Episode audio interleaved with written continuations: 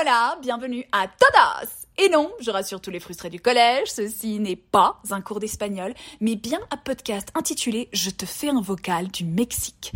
Or not. Ladies and gentlemen, please rise for the national anthem of the United States of America.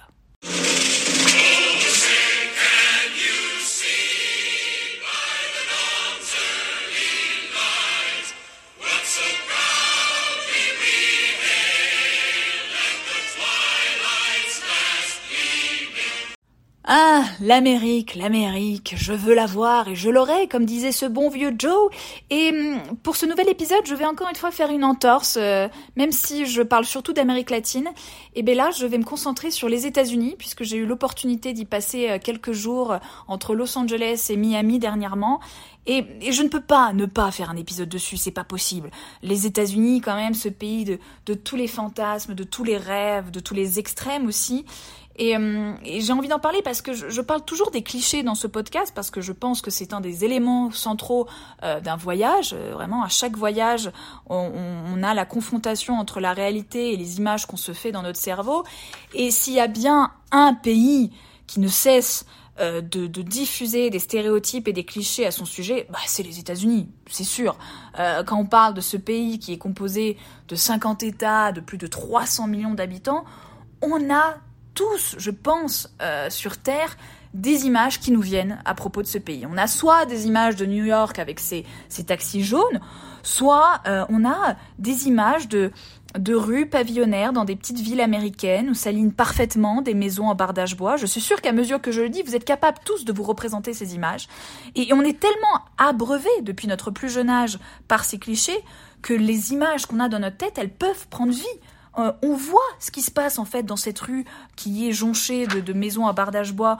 On sait qu'un journal jeté par un jeune garçon à vélo atterrira sur le palier d'une de ces maisons et on sait que ce journal sera instantanément récupéré par un monsieur très probablement prénommé John ou Michael, euh, qui sera en peignoir et qui sera en train de, boire son, son café. Voilà, on le sait.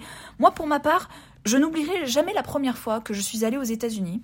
Euh, c'était au lycée et à l'époque j'avais vraiment l'impression de rentrer dans un film, vraiment tellement j'avais reçu d'images et, de clichés euh, par l'industrie cinématographique américaine. Moi j'étais persuadée qu'à l'atterrissage j'allais mettre les pieds dans une série et plus précisément à l'époque c'était les frères Scott et oui donc euh, j'ai attendu hein, que Chad Michael Murray aka Lucas Scott m'attende à l'aéroport ou que du moins il m'emmène au minimum regarder un de ses matchs de basket et, et souvent pendant longtemps je me disais qu'un Américain quand je le voyais même un Américain que je rencontrais en dehors des États-Unis, pour moi, c'était le reflet d'un personnage de série ou de film que j'avais déjà vu. Et à l'inverse, je me suis déjà demandé, euh, est-ce que les Américains se disaient la même chose de nous, les Français? Est-ce qu'ils ils accolaient aussi des, des, comment dire, des clichés cinématographiques euh, euh, qu'ils avaient pu voir sur la France à nous, les Français? Auquel cas, ben, je me demande si tous les Américains sont persuadés que nous sommes contrôlés par des rats, hein, puisque Ratatouille a eu un, un énorme succès. Hein. Donc, est-ce que les Américains se pensent que sous nos vêtements se cache, cache un rat qui contrôle nos faits et gestes hmm, On sait pas, on sait pas. Une chose est sûre, c'est que dès mon premier voyage aux États-Unis, tous les clichés sont tombés, comme d'habitude, hein, et ont laissé place à la réalité. Et donc, depuis ce premier voyage que j'ai fait aux États-Unis les autres voyages que j'ai eu la chance de faire depuis, euh, j'ai envie de me concentrer sur les réalités, les constats que j'ai pu en tirer, et, je retiens trois parce que voilà, j'ai envie de les partager. Je pense qu'ils sont intéressants. Le premier constat que je retiens vraiment des États-Unis et qui me fascine, c'est cette dualité entre l'ancien et le moderne. Je m'explique. Les États-Unis, en fait, ont cette capacité absolument impressionnante, je trouve, d'être à la fois un pionnier dans énormément de choses, voilà, d'où leur statut de, plus grande puissance mondiale, hein, disons-le, mais ils ont en même temps un refus presque obstiné, mais borné, de changer certaines choses. Et alors attention, hein, je dis pas que c'est mal hein, de refuser le changement, hein, sauf quand il s'agit de revenir sur le droit à l'avortement, mais ça c'est un autre débat. Mais vraiment, je n'ai jamais vu un, pays être autant à la pointe sur certains sujets et être autant stagnant sur d'autres sujets. Euh, par exemple, je, pour vous donner une anecdote, moi je me souviens quand je suis allée la première fois aux États-Unis, donc j'étais au lycée, c'était en 2006, et euh, j'avais intégré une famille, j'avais un correspondant, et je me souviendrai toujours de cette scène où en 2006, mon correspondant m'expliquait qu'il adorait les podcasts. Et alors moi, mais on a eu une discussion lunaire parce que je n'arrivais pas à comprendre qu'est-ce qu'était un podcast. À l'époque, faut le dire, en France et en Europe, c'était pas connu. Et lui m'expliquait, bah tu vois, c'est un enregistrement où des gens parlent. Donc moi, à l'époque, j'étais, je, passais mon temps à écouter Énergie et je me disais, bah, bah c'est une radio quoi. Ah non non non, c'est une émission enregistrée c'est une radio ton truc, puisque les gens sont enregistrés qu'on n'a pas d'image. Non, c'est un podcast. Enfin bref, tout ça pour vous dire qu'en 2006, les podcasts faisaient déjà partie de la culture populaire américaine, alors que nous, faut le dire, ça fait depuis ces deux dernières années que ça y est, ça monte, on, on en parle, on s'échange des podcasts entre nous. Et hum, et pareil, je vais pas revenir sur tout l'univers de l'innovation. Enfin, les, je veux dire, les Américains sont vraiment à la pointe, mais c'est pas pour autant que tout est moderne dans ce pays. C'est pas parce qu'en 2006 ils écoutaient déjà les podcasts que partout, dès que vous allez quelque part, ce sont des, des lieux d'une modernité absolument incroyable. Pas du tout. Moi, par exemple, un truc que je n'arrive toujours pas à comprendre, c'est la passion des Américains. Accrochez-vous bien pour la moquette la moquette au sol. Hein. C'est hallucinant. Quand vous allez dans des, grandes chaînes comme euh, l'équivalent de leurs supermarchés euh, que sont Walmart ou alors euh, leurs pharmacies, ils ont des grandes chaînes de pharmacies qui s'appellent CVS et eh ben il y a partout des moquettes. Alors moche la moquette, mais moche, c'est une couleur toujours grise marron et qui est là? Et, je comprends pas parce qu'on dirait qu'il y a ce refus de moderniser les, grands magasins. On reste dans un style un peu bloqué entre les années 80 90 avec cette moquette qui, est lunaire pour moi. Alors que moi franchement, je, viens de la ville de Montbard, une petite communauté de 4000 habitants euh, au fin fond de la Bourgogne, où je peux vous dire que euh, enfin, le Montbar ou l'Intermarché ou l'Aldi ou le Leader Price, ils ont tous eu droit à un relooking euh, durant ces 15 dernières années, quoi. Il reste plus que le casino. Hein. On sait tous que du jour au lendemain, il va forcément y passer, il va être modernisé. Mais les Américains, on sent que non, ils ont, ils ont envie de rester dans un style ancien. Il n'y a pas cette volonté de tout de suite faire du nouveau. Même chose pour les trains, euh, les trains américains. Euh, et, euh, par exemple, on voit que leur style n'a pas bougé depuis les années 90, mais vraiment, hein, euh, on sent que même que ce soit de l'extérieur ou de l'intérieur, on est, dans un vieux style, c'est pas moderne. Alors que moi, franchement, et d'ailleurs, c'est pas une mauvaise chose, encore une fois, parce que même s'ils sont dans un style très ancien, leur confort, ils ont un confort qui n'a rien à envier à ceux de nos TGV. Hein, c'est extrêmement confortable. Hein. Et et moi, à l'inverse, pendant 8 ans, j'ai fait régulièrement la ligne Dijon-Paris. Et ben, en 8 ans, j'ai déjà vu trois modèles de TGV différents. Hein. Enfin, j'espère vraiment qu'on a déjà lancé un back market, euh, euh, comment dire, un, back market de nos trains, hein, parce que je sais pas où ils vont tous les autres trains. On passe notre temps à, à, remettre des nouveaux trains, alors que les Américains, bah voilà, ils se disent, bah écoute, ça roule, ça roule, on reste comme ça.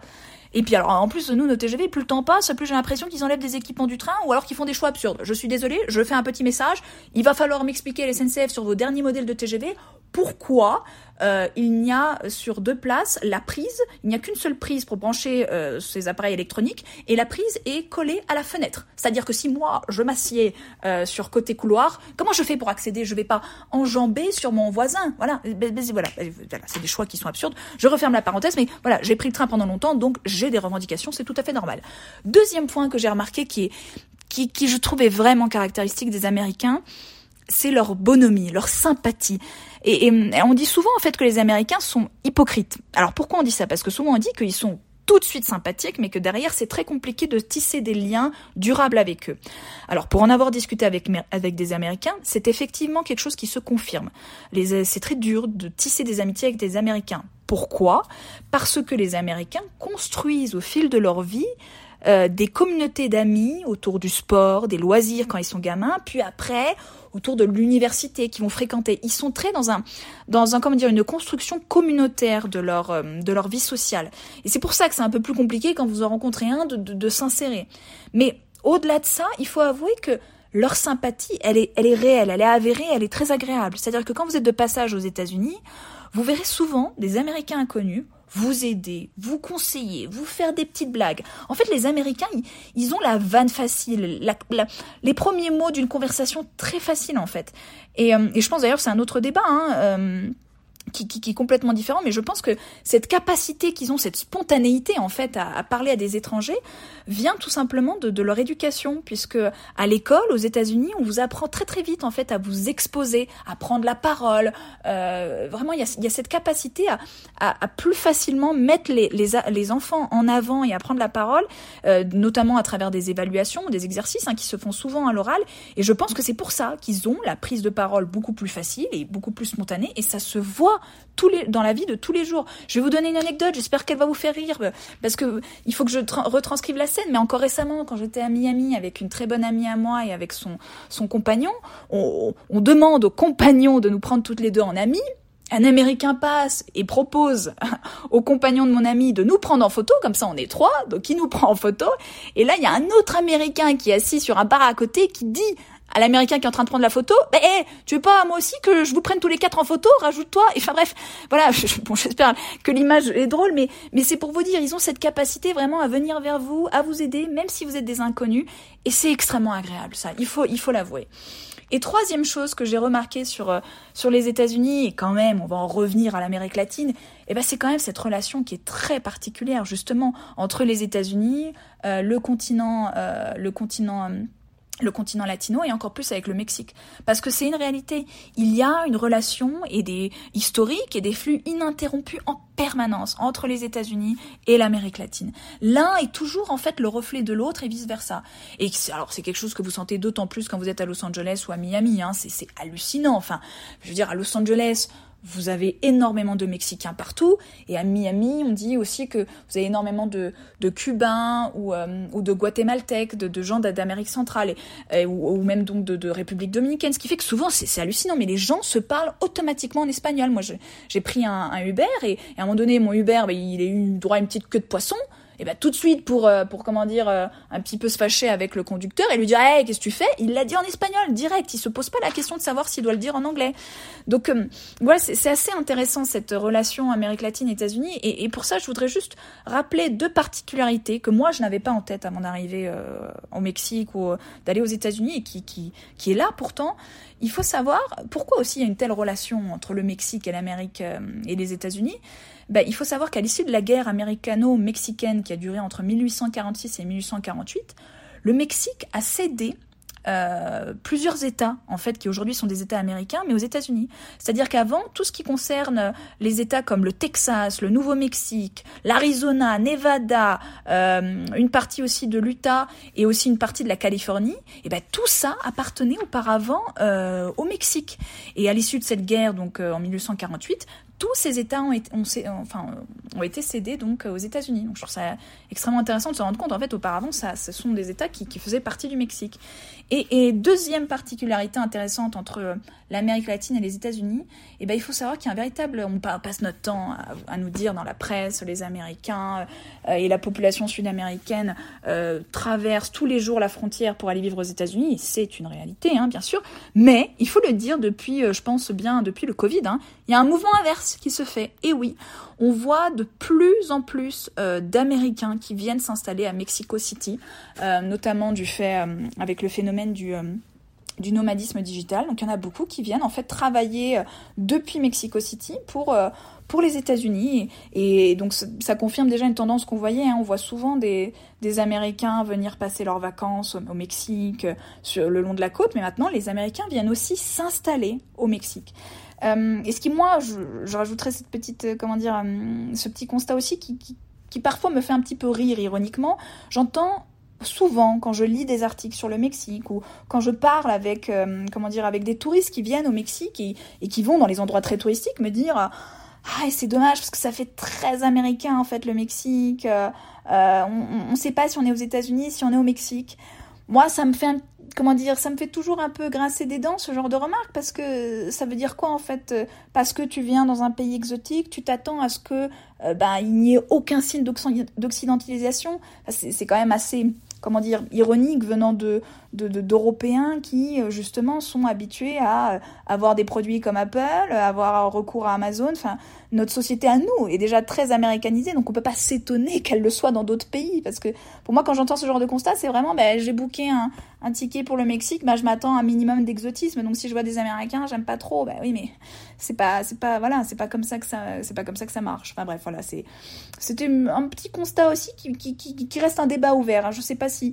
si j'ai raison, euh, je pense pas. Enfin d'ailleurs, voilà, c'est un débat ouvert sur ce, sur ce genre de constat, mais c'est quelque chose que j'entends souvent. Voilà, le, le Mexique s'américanise, mais en même temps, qui ne s'américanise pas? Voilà. Bon, je pense que c'est une bonne conclusion. Hein. Ouais, sur un podcast, euh, un épisode dédié euh, aux États-Unis, c'est une bonne conclusion. Qui ne s'américanise pas Voilà. Gracias